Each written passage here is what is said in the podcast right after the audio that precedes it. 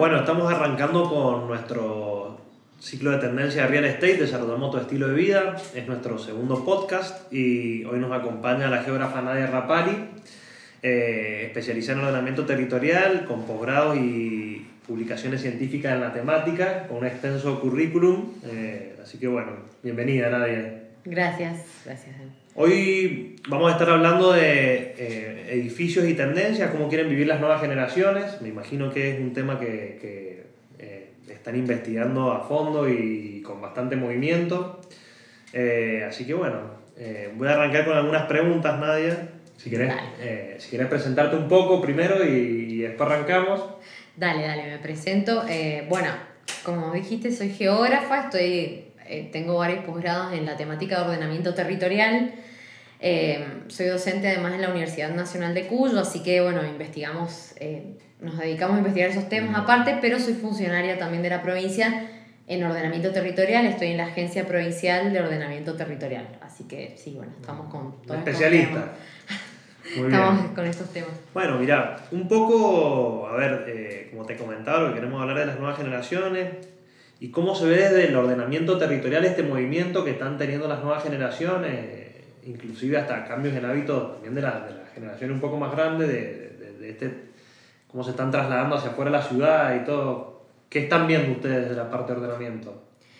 Bueno, justamente eh, todos esos cambios que, que, los venimos viendo porque, bueno, yo por lo menos desde el Estado, eso se eh, empiezan a hacer demandas, digamos, de la, de la población, que yo creo que el, el contexto de pandemia va a ser que justamente el Estado tenga que adaptarse más rápido también a eso, eh, no solamente a las demandas, sino bueno, a regular cómo se pueden, o sea, no sé si regular, sino como también tratar de guiar y de generar eh, esas demandas de, de, una forma también ordenada, eh, también con, con, ciertos estándares mínimos, ¿no? Que empiezan a cambiar en función de, de esas demandas, de la demanda de espacio, de espacio público que, por ejemplo, cuando hablas de un desarrollo privado, es como loco decir, bueno, hay un espacio público, pero es que sí, porque adentro de los barrios tiene que haber espacios que antes no estaban contemplados, eh, la interacción con el exterior.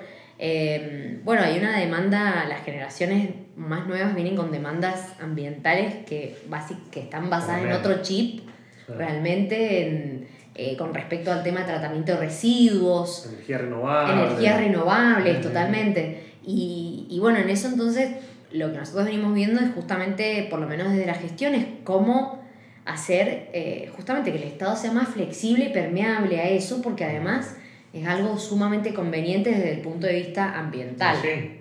Aparte, hasta la forma en la que se traslada. Nosotros, por ejemplo, en este último desarrollo, eh, que, que ya Luján viste que está como rodeando todo su, su circulación con ciclovías. Eh, entonces, bueno, estamos en, en, el centro comercial, inclusive en el barrio, eh, ya eh, planificando cómo dejar espacio para que la gente llegue en bicicleta, estacione en la bici, el monopatín con la carga eléctrica.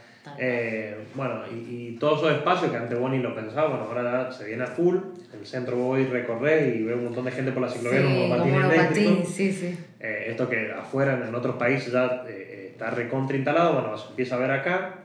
Y como también decías vos lo del tema de las energías renovables, hasta tener, no sé, si quieren cargar un celular que, que esté alimentado por energía solar o un asiento solar, entonces bueno, eso se está viendo un montón y los chicos ya lo tienen re, reinculcado, los más jóvenes y los más grandes como que un poco se van adaptando, pero ya, ya también lo empiezan a demandar. Y también te agrego algo, el tema paisajístico, que no es menor, hay ciertas cosas que, bueno, por allá, yo lo digamos, hago masivas, digamos, mis, mis opiniones, por decirlo de alguna manera, y a veces me dicen como, bueno, ya es mucho, qué obsesivo, pero en realidad em, hay cosas que, por ejemplo, bueno, todo el sistema de, de cableados.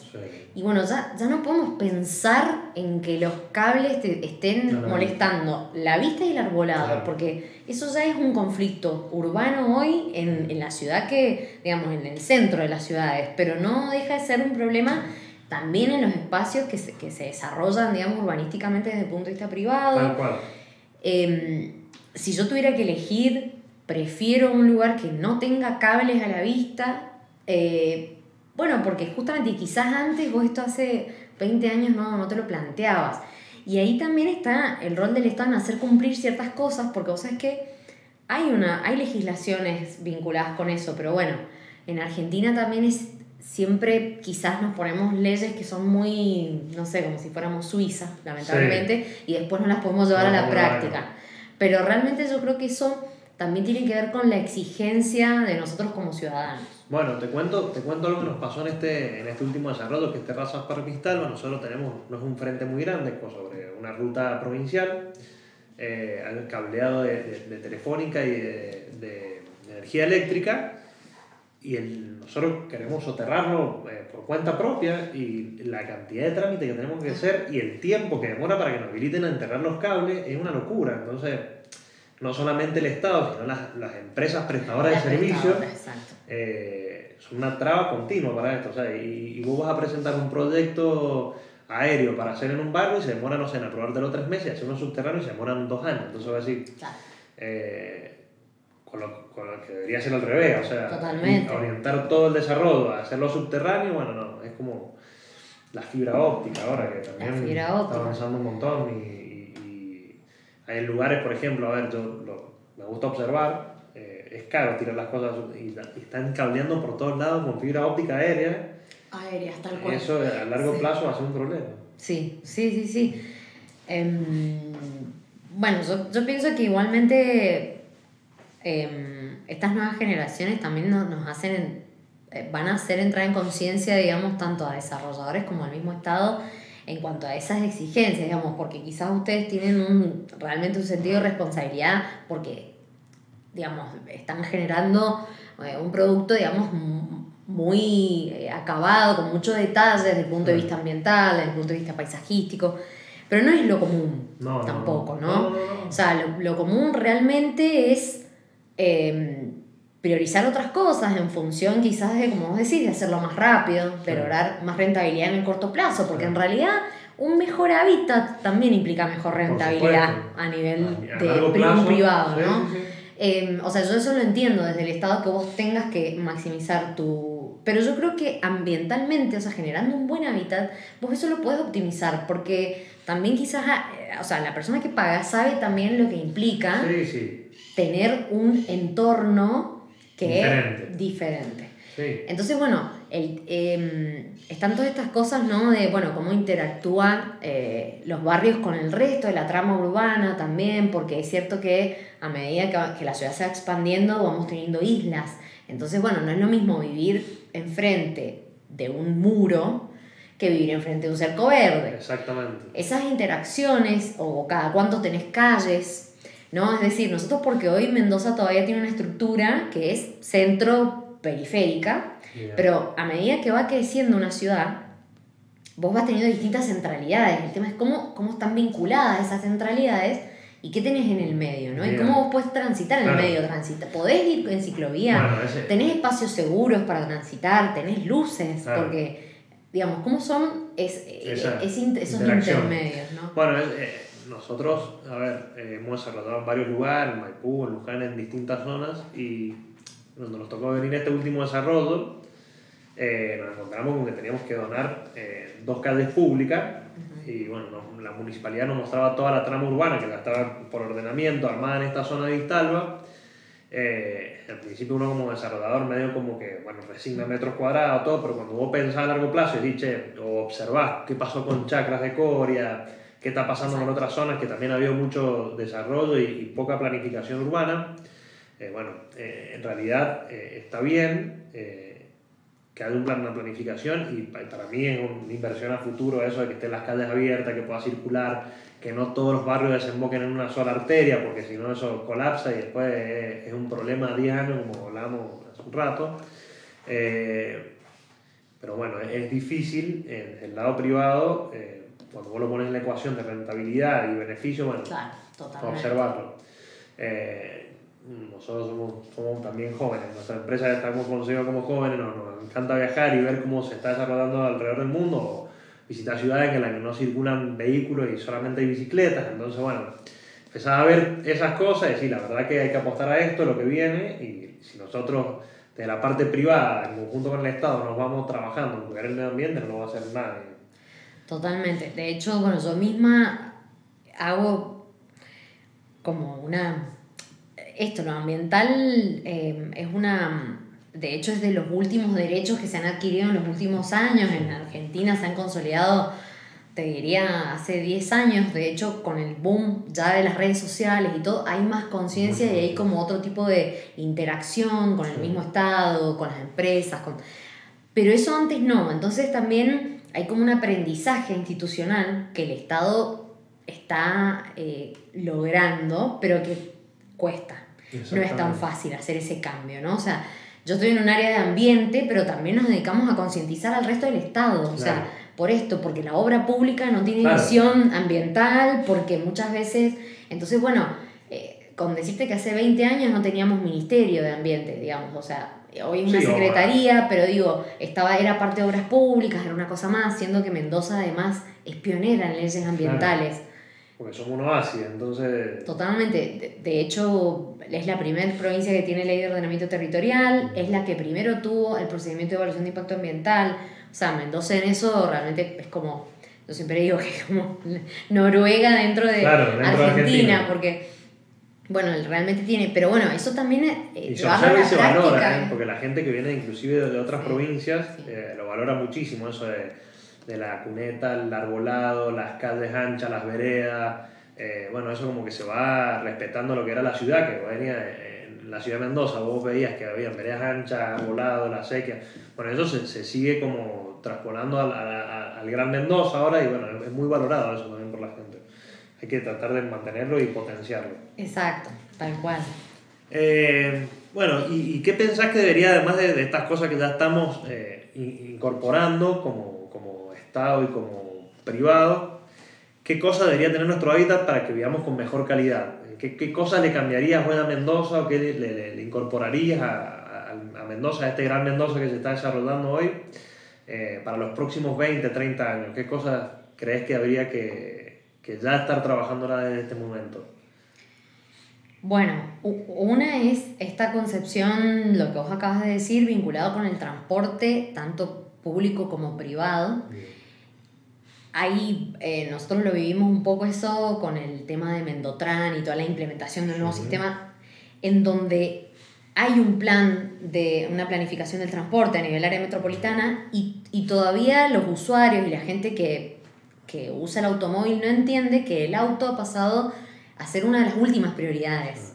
O sea, primero está el peatón, eh, está el transporte público, está eh, las bicicletas, está, o sea, al final está el, vehículo particular. Y eso, yo creo que eh, va, va, va, va, a sumar mucho en el futuro al, al, al hábitat. Yo no digo que los autos van a dejar de existir, ni mucho menos. De hecho, Mendoza creo que tiene muchas condiciones para que todavía podamos manejarnos, digamos, en automóvil, que quieras o no es cómodo y todo, pero el tema es la convivencia de los distintos tipos de transporte, ¿no? Entonces, bueno, que vos puedas llegar a tu casa tanto en un transporte público eficiente, como en auto, como en bicicleta, creo que te da un abanico de opciones que está bueno y que hacen a la calidad de vida. o la combinación de, algunos. O la combinación, porque quizás vos no querés manejar todo el día, ¿entendés? O sea, eso también es una elección de, de, la, de las nuevas generaciones. ¿Cuánto tiempo invierto en viajar?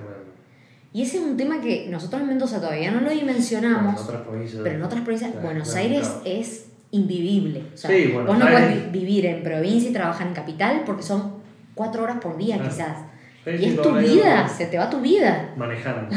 Manejando o en un transporte que no está, no está siendo efectivo, digamos. Y en eso, en la parte de transporte, o sea, el sector de ambiente, eh, impulsan, como decir, bueno, eh, potenciemos el Mendotran, eh, vayamos por otras, eh, por las vías estas más, que el, transporte público sea más eficiente, que una más parte, porque, a ver, yo, yo, vi como que hicieron un trabajo entre lo que es unir Maipú con, con la ciudad y Godoy Cruz, pero hay como un montón de vías viejas en desuso, o sea, o están las vías del ferrocarril en Luján que unen con Maipú, que unen con Godoy Cruz, inclusive ahora estos, esos lugares están siendo ocupados por las ciclovías en muchos lugares. Eh, pero hay, hay como un plan de reactivación de eso y volver a unir todo el Gran Mendoza con un sistema público eficiente o... Mira, sí, el, el tema es que se van, eh, digamos, complementando las, y en etapas, digamos, porque realmente la provincia no ha podido encarar, es un cambio grande, primero que es un cambio de mentalidad también para el mendocino, o sea, el transporte multimodal, el mendocino, multimodal quiere decir eso, como llegues a un lugar, dejes tu bici y te tomes el metro tranvía o te subas al metro tranvía con la bici. O que dejes el auto en Maipú y te puedas ir al centro en el metro tranvía o ese tipo de cosas, no está inculcado. De hecho, el mismo sistema de transbordo. todavía hay gente que no entiende que el sistema de troncales, la gracia es que vos puedas llegar al troncal lo antes posible porque el troncal es el que tiene frecuencia, digamos, ¿no? Entonces, bueno, ese cambio lleva tiempo. No, de hecho, lleva tiempo el hecho de pensar que el automóvil ya no tiene la misma prioridad vos vas por calle San Martín y si vas en auto todo el mundo odio el Mendoza. Bueno, no, o sea, elegí otra vía, ¿por qué venís por acá? Bien. Por ejemplo, ¿no? Entonces, bueno, eh, eso también es una planificación en etapas. Es un problema que va a seguir creciendo, porque hoy la, a ver, y sobre todo los jóvenes quieren irse a lugares más, más naturales, con, y eso está afuera de Gran Mendoza y va creciendo el área de la Mancha hacia afuera. Y bueno, si no hay, no hay inversión y, y desarrollo del Estado, ese problema va a ser cada vez mayor, porque llegar al troncal va a ser cada vez más tiempo.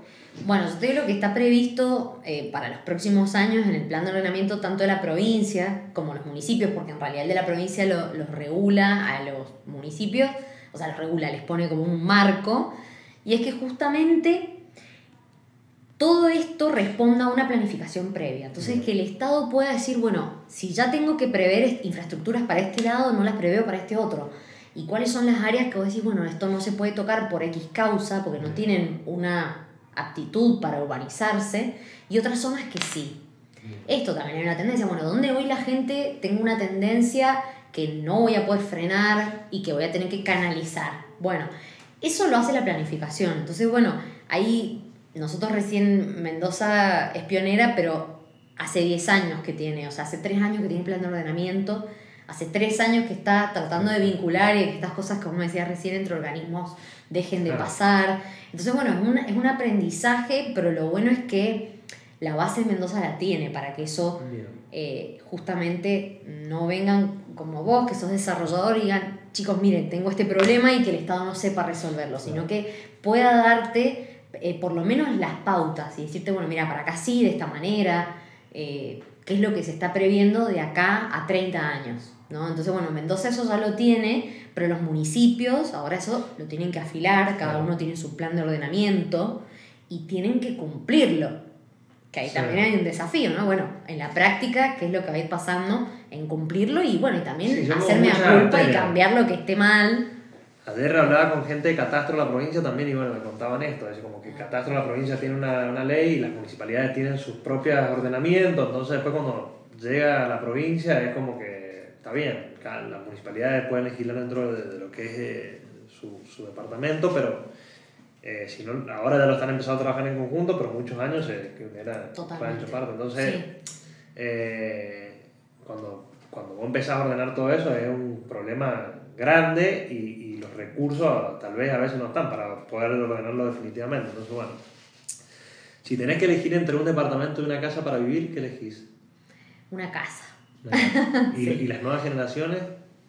Un departamento. Un departamento. sí, pero bueno, em, eh, a mí me gusta mucho, eh, también depende de qué departamento me digas, ¿no? O sea, un departamento, como por ahí están planteados ahora en, en, en, esta mm, capital de Cruz, están densificando mucho, justamente, pero tienen terrenos muy chicos y dentro de esos terrenos están densificando en altura y la verdad que a mí no me gusta estar encima del vecino, ¿no? O sea, eso es lo que ya, me ha pasado.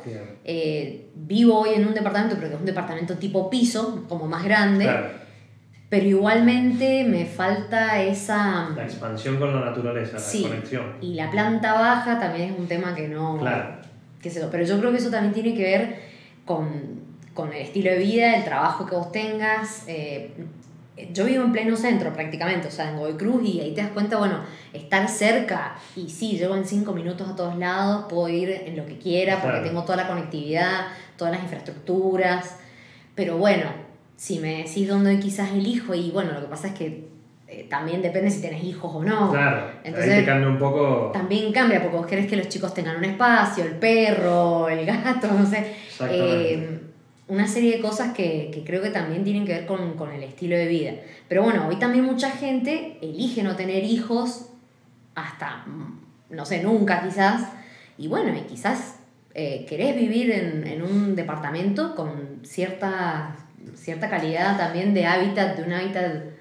Nosotros te cuento un poco, en el, en el último proyecto este que, que lanzamos, que es Terrazas Pervistalba, eh, tenemos un concepto de departamento, no son unidades chicas, son unidades medianas a, a grandes, pero lo que potenciamos mucho es que eh, además del departamento y que todos tienen un balcón, que es una expansión importante del departamento para, Claro, para poder cual. estar y no sentirte cerrado y poder salir afuera y comer afuera o, tener un animal, unas plantas tuyas. Bueno, hemos, hemos desarrollado eh, muchos espacios comunes, eh, eh, espacios verdes, espacios de parrilla, espacios para compartir con amigos, que, que, no, que no siempre te va a estar dentro del departamento. Bueno, eso es muy valorado por la gente porque tenés como prácticamente las comodidades de estar en una casa, pero viviendo en un departamento Claro. y no haciéndote cargo del mantenimiento de Claro. tener que vivir en una casa que hoy, con el ritmo de vida que llevamos, muchas Sí, veces no tenés el tiempo para tener un jardinero, tener que ocuparte de una pileta, bueno, de todo eso que, que es importante.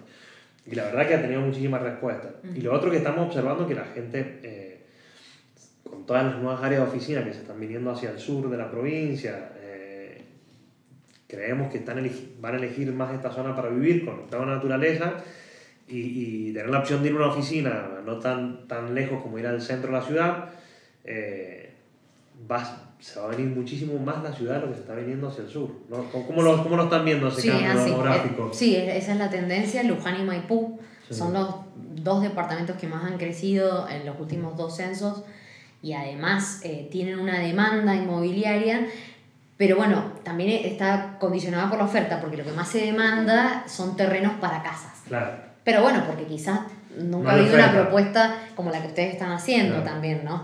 Eh, en cambio, Godoy Cruz y Capital, por ejemplo, sí tienen más demanda de departamentos. Sí, sí. Pero bueno, Luján y Maipú, sus centros, también se están densificando. Sí. Entonces, bueno, también, y esto, y hay desarrollos que ustedes, que, que también lo he visto en otros, en otros barrios, bueno, eh, que, que hacen duplex, o que, un bueno, mix. un, un mix, tal Sí. cual. Entonces, bueno, sí, sin dudas, como vos decís, yo creo que, que hay un cambio de, de visión en eso, también por esto que, eso, no hay, no hay como eh, ocuparse de... Por Yo ahí creo que la transformación va a crear como antes era como el, el gran, la, la ciudad y ahora van a ser todas como microciudades por todos Exacto. lados que la gente no... eh, hay, hay un, hay un arquitecto francés que habla de, de la ciudad de los 5 a los 15 minutos, o sea que, que ya la gente Exacto. no quiere moverse más de ese rango de, Exacto, de- tiempo para, ir- o para ir al trabajo, para ir a hacer las compras. Por eso empiezan a aparecer todos estos pequeños centros comerciales, los strip centers, y- strip centers, y empieza a desaparecer el, el- shopping y, y da la compra de, lo que compraba antes en el shopping, la hago por mercado Totalmente. online. y- Sí, sí, sí, sí. Y bueno, y, compro las cosas de fresco, todo eso, tenerla lo más cerca de mi casa, perderla la menor cantidad de tiempo posible, no me meto más a un hipermercado. Bueno, están cambiando esos hábitos, lo estamos observando un montón y la gente lo está eligiendo cada vez más. Eh, bueno, la verdad que eh, estuvo interesante la charla. Eh, no sé si, si querés comentarnos algo más. Eh, yo, yo tenía también pensado hablar un poco de lo que era el estilo de vida, la sustentabilidad, pero ya hemos tocado varios temas, estos espacios verdes, comunidad, creo que tocamos un poco de todo. Sí, un poquito de todo, sí, sí. Y, y también, bueno, la familia que se achica cada vez un poco más, el, el tamaño de la familia. ¿Eso, Sí. eso que están, lo están observando? Sí, sí. Eh, y nosotros igualmente a nivel provincial por ahí no vemos eh, esa demanda tan en detalle, eh, porque son, los municipios son los que tienen como ese día a día. Pero el bueno, tamaño del hogar en el censo, sí. Sí, totalmente. Eso intercensalmente, sí, totalmente. De hecho, Argentina en general tiene una pirámide de población que es cada vez más parecida a la europea, Sí. que tiene cada vez menos eh, la edades, las edades más jóvenes y cada vez más longevos. Claro. Entonces, esa es una pirámide que se, se empieza como a, Sí, sí, como hacer, cuadra, hacer rectangular. cuadradita, eh, claro, claro. Sí, totalmente. Entonces, bueno, tiene que ver con... Y por eso también estas, estas, estas demandas que, que vos mismo estás diciendo. Pero bueno, no, yo nada más agradecerte. Eh, me parece genial la, la iniciativa. eh, que puedan preocuparse realmente por generar calidad de vida, eh, hábitat, y no solo para adentro, sino en esa interacción con el resto de la ciudad, que es parte del hábitat. Sí, sí. Así que desde ya que buenísimo. Bueno, muchísimas gracias por acompañarnos. No, de nada, de nada. Gracias a ustedes.